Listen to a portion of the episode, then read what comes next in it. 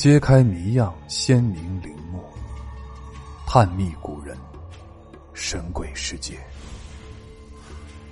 欢迎您继续收听本书新系列《不安宁的亡魂：中国历代盗墓事件》第二章：盗墓惊魂。第一节。鬼吹灯之谜，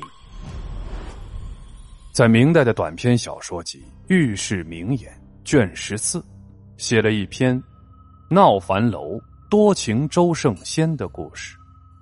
周圣仙因盗墓者朱桢的盗墓死而复活。朱桢出生于盗墓世家，家中便有其父留下的盗墓工具，堪称祖传之物。冯梦龙。是这样写的：朱桢去床底下拖出一件物事来，把与娘看。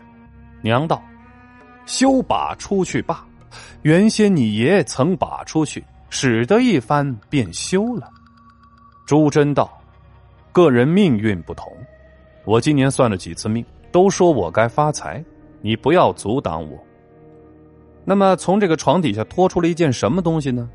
原来是一个皮带。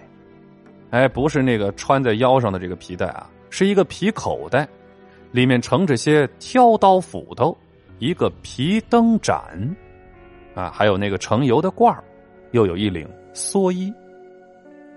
那这个皮灯盏就有讲究了，因为在地下，照明工具是盗墓者必须带的。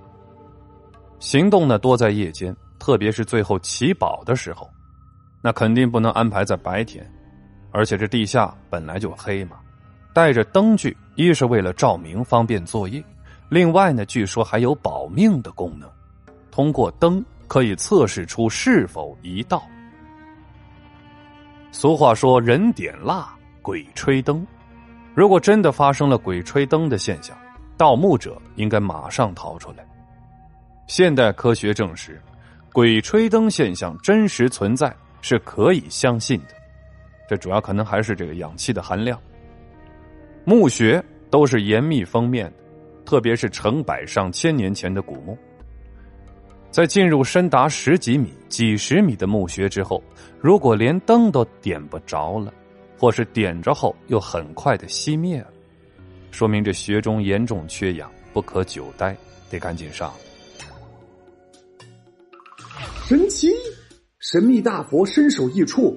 竟和西天取经有关？哎，额头上长五个大疙瘩，竟是帝王之相。可怜呐，老皇上竟生生的被儿子奸情气死。嘿嘿，跟我一起穿越吧，更多精彩都在这本书里哦！欢迎您的订阅转发，我是椰子先生，欢迎您跟我一起探索历史。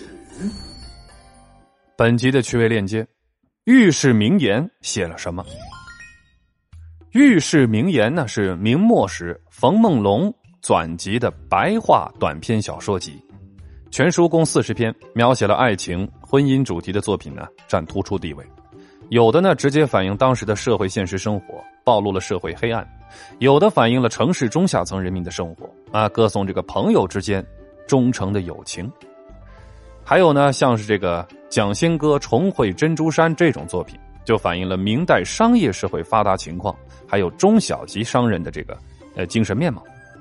还有不少作品呢，存有这个封建说教、因果报应的消极思想，是明代话本和拟话本的重要选集之一，亦是后人研究话本小说的重要参考资料。